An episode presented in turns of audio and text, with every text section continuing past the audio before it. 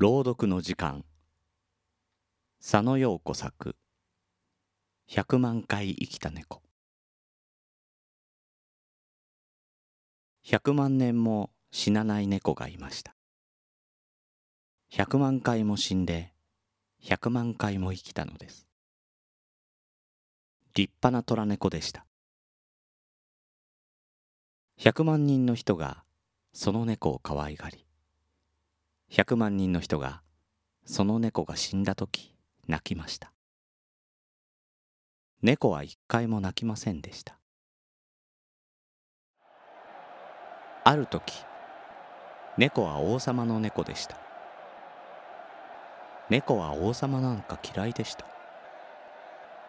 王様は戦争が上手でいつも戦争をしていました。そして猫を立派なカゴに入れて戦争に連れて行きました。ある日猫は飛んできた矢に当たって死んでしまいました。王様は戦いの真っ最中に猫を抱いて泣きました。王様は戦争をやめてお城に帰っていきました。そしてお城の庭に猫を埋めました。ある時猫は船乗りの猫でした。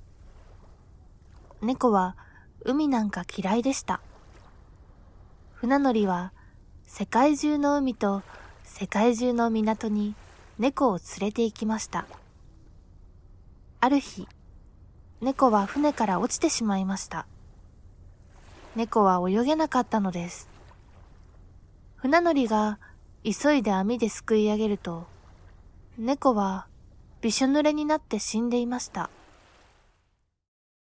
船乗りは濡れた雑巾のようになった猫を抱いて、大きな声で泣きました。そして遠い港町の公園の木の下に猫を埋めました。ある時猫はサーカスの手品使いの猫でした。猫はサーカスなんか嫌いでした。手品使いは毎日猫を箱の中に入れてノコギリで真っ二つにしました。それから丸のままの猫を箱から取り出し拍手喝采を受けました。ある日手品使いは間違えて本当に猫を真っ二つにしてしまいました。手品使いは真っ二つになってしまった猫を両手にぶら下げて大きな声で泣きました。誰も拍手喝采をしませんでした。手品使いはサーカス小屋の裏に猫を埋めました。ある時猫は泥棒の猫でした。猫は泥棒なんか大嫌いでした。泥棒は猫と一緒に暗い街を猫のように静かに歩き回りました。泥棒は犬のいる家にだけ泥棒に入りました。犬が猫に吠えている間に泥棒は金庫をこじ開けました。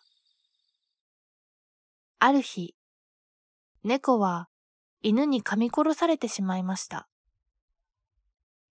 泥棒は盗んだダイヤモンドと一緒に猫を抱いて、夜の街を大きな声で泣きながら歩きました。そして家に帰って小さな庭に猫を埋めました。ある時、猫は一りぼっちのおばあさんの猫でした。猫はおばあさんなんか大嫌いでした。おばあさんは毎日猫を抱いて小さな窓から外を見ていました。猫は一日中おばあさんの膝の上で眠っていました。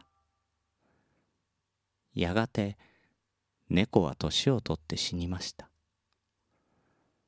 よぼよぼのおばあさんはよぼよぼの死んだ猫を抱いて一日中泣きましたおばあさんは庭の木の下に猫を埋めましたある時猫は小さな女の子の猫でした。猫は子供なんか大嫌いでした。女の子は猫をおんぶしたり、しっかり抱いて寝たりしました。泣いた時は猫の背中で涙を拭きました。ある日、猫は女の子の背中でおぶい紐が首に巻きついて死んでしまいました。ぐらぐらの頭になってしまった猫を抱いて、女の子は一日中泣きました。そして猫を庭の木の下に埋めました。猫は死ぬのなんか平気だったのです。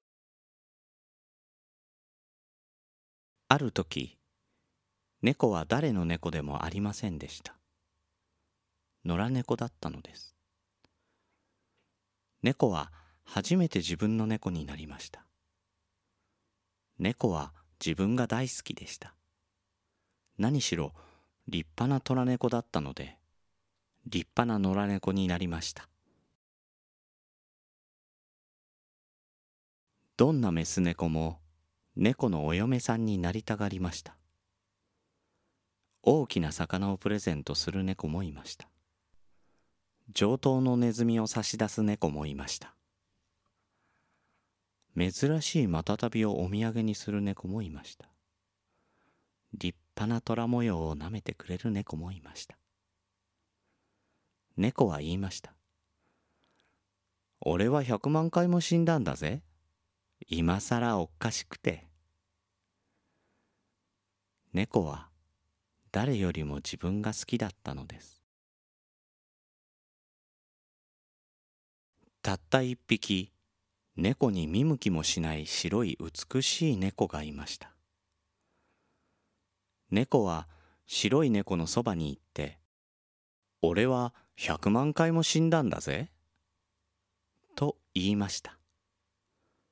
白い猫は「そう」と言ったきりでした。猫は少し腹を立てました。何しろ自分が大好きでしたからね。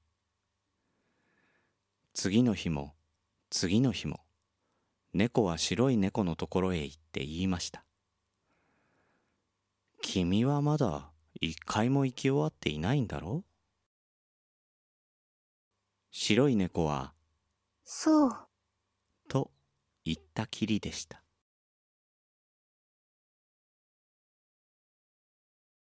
ある日猫は白い猫の前でくるくると三回宙返りをして言いました俺サーカスの猫だったこともあるんだぜ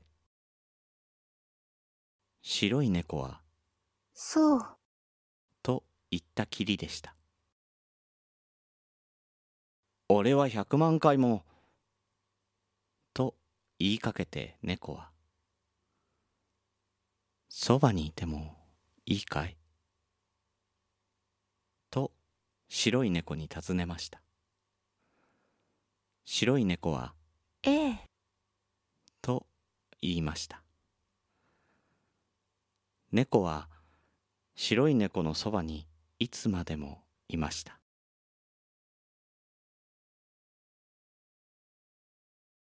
白い猫はかわいい子猫をたくさん産みました。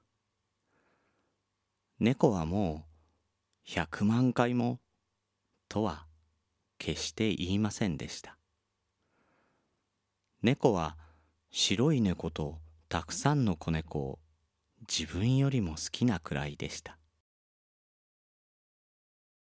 やがて子猫たちは大きくなってそれぞれどこかへ行きました。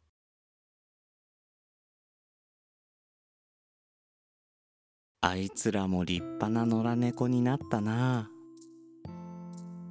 あと猫は満足して言いました。ええ。と白い猫は言いました。そしてぐるぐると優しく喉を鳴らしました。白い猫は少しおばあさんになっていました。猫は一層優しくぐるぐると喉を鳴らしました。猫は白い猫と一緒にいつまでも生きていたいと思いました。る日白い猫は猫の隣で静かに動かなくなっていました。猫は初めて泣きました。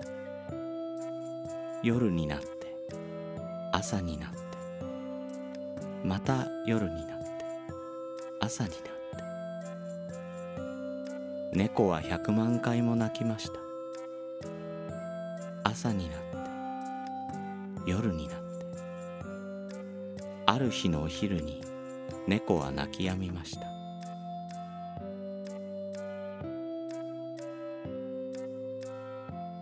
猫は白い猫の隣で静かに動かなくなりました。猫はもう決して生き返りませんでした。